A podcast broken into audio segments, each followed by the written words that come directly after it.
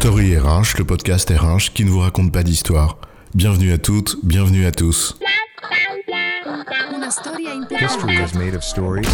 Dans cet épisode, nous allons célébrer les bouffons et les bouffonnes et évoquer pourquoi les entreprises en ont vraiment besoin. Espèce de bouffon. T'es un bolos, toi, un cassos. Allez, en vrai, combien de fois avez-vous déjà entendu cette expression qui, aux yeux de certains ou de certaines, résonne comme une insulte suprême à l'égard de ceux qu'ils jugent comme plus cons qu'eux Le bouffon, une expression que le dictionnaire qualifie de familière et qui désigne, toujours selon euh, ce même dictionnaire, celui ou celle, parce qu'il faut l'avouer quand même, le genre masculin n'est le monopole ni de la connerie ni du rire, qui est, je cite, sans intérêt, niais, ridicule. Trop sympa le dictionnaire. Il propose même des synonymes. Blaireau, nul, tocard. On dirait du audiard. Juste au cas où, en panne soudaine d'imagination, nous appellerions le capitaine Haddock à la rescousse pour trouver un colibet ou une insulte à la mesure de notre courroux. Et tout cela nous semble bien éloigné des couloirs feutrés des entreprises et de leurs éléments de langage, qui y règnent parfois, ciselés par une communication aussi muselée que maîtrisée. Et pourtant, pourtant, diable que ces bouffons et bouffonnes sont utiles. Alors vive les bouffons et les bouffonnes, c'est quoi l'histoire?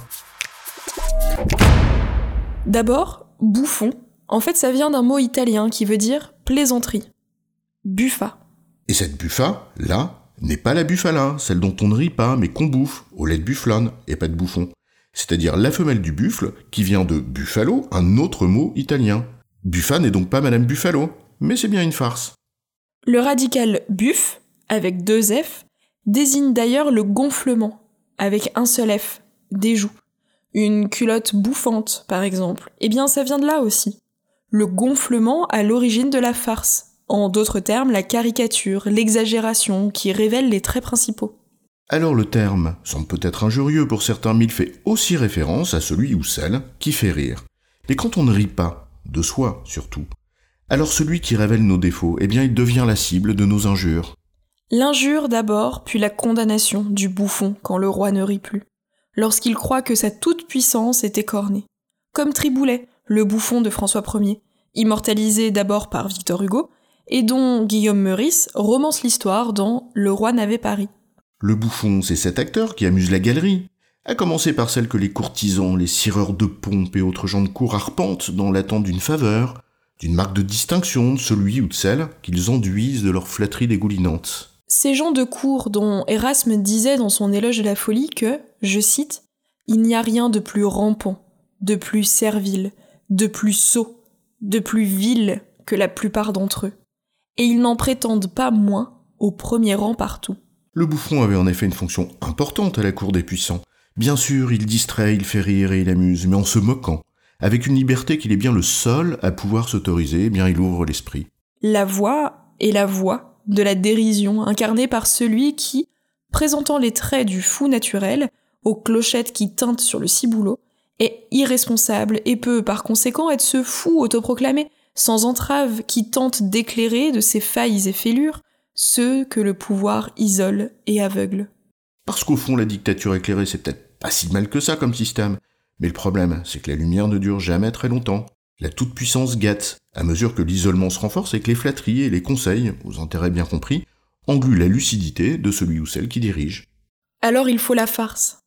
L'impertinence pertinente, le trait d'humour décalé à la manière de la tape amicale sur l'épaule, celle du vieux pote qui te dit Hé, regarde Non pas celle qui te donne un autre monde à voir, mais une autre manière de regarder le monde. Le fou du roi, précisément pour éviter au roi de devenir fou. Une paire de lunettes pour prendre conscience d'un réel, dont on se coupe facilement quand on en est loin ou quand on en est tenu à l'écart. Le rire, qui témoigne d'un recul, d'une distance.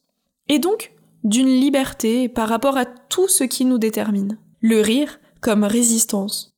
Celui qui est un devoir de vérité pour reprendre les mots d'Umberto Eco. Je cite Le devoir de qui aime les hommes est peut-être de faire rire de la vérité. Faire rire la vérité. La farce du bouffon comme arme, contre les soumissions, contre les asservissements, le rire subversif, on y voit souvent la seule critique du puissant, et c'est vrai qu'on aime qu'il soit malmené, qu'il descende de son piédestal. Mais en revanche, l'enjeu véritable, il est ailleurs. L'enjeu, c'est la lumière, celle qui éclaire celui qui en est l'objet, celle qui introduit un doute salvateur, parce qu'elle est le germe d'un questionnement, d'une prise de conscience, d'une réflexion plus ouverte, plus riche, plus complète. Et on en a besoin, plus que jamais. Parce que les transformations que les entreprises appellent de leur vœu visent une capacité d'adaptation qu'il serait bien difficile de prétendre avoir en étant engoncé dans le culte de la maîtrise de tout, et surtout de ce qui dérange le système établi. On parle peut-être simplement ici d'un esprit critique, mu par l'envie de bien faire, et d'une forme de créativité qui repose sur le pas de côté, ce pas de côté qui s'inscrit en droite ligne de la pensée latérale popularisée par Édouard de Bonneau. Cela mérite ici une petite précision. Think out of the box. L'expression consacrée. La pensée dont il s'agit ici conserve la boîte pour référence. Elle est en dehors de la boîte, mais la boîte reste un repère cardinal. Une pensée anticonformiste dont l'intensité de la subversion est déterminée par la distance à la boîte. Et le fou du roi, notamment par son irrévérence, eh bien il retire la boîte. Il offre donc une opportunité créative extraordinaire, bien plus en tout cas qu'il ne critique celui qui exerce le pouvoir. En critiquant la manière dont le pouvoir est exercé, les représentations sur lesquelles il s'appuie, la vision du monde qu'il structure, il ne désarçonne pas celui qui exerce le pouvoir. C'est l'inverse en effet. Il le remet en selle. En lui ouvrant les yeux, le fou du roi sauve le roi. Et chacun est roi à son niveau. Donc, chacun a besoin de son fou. Guillaume Meurice nous dit, je cite, qu'une farce est un cadeau en même temps qu'un espoir. Mais avouons-le, pour l'un comme pour l'autre, il faut être deux, et c'est souvent là où le bas blesse. Savoir accueillir cette impertinence comme on accueille le doute comme une opportunité de progrès, eh bien c'est une qualité essentielle pour celui ou celle qui prétend diriger ou exercer une quelconque responsabilité. Ceux qui se moquent du bouffon en le pointant du doigt, plutôt que de chercher à comprendre les choses qu'il révèle et qui sont peut-être salvatrices, eh bien, ils s'aveuglent et s'assèchent. Et je crois qu'il y a bien plus de respect du bien commun de la part de ce fou-là que de la part de ronds de cuir servile, zélés à appliquer codes et normes d'un système dont ils profitent, mais dont ils se foutent éperdument de la finalité comme du devenir.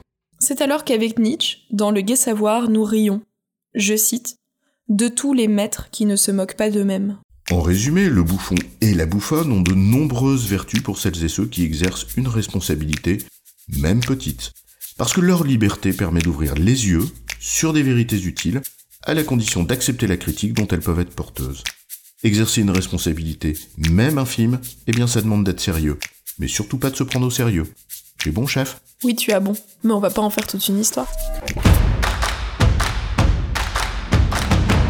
Story RH, le podcast RH qui ne vous raconte pas d'histoire. Retrouvez tous les épisodes sur storyrh.fr.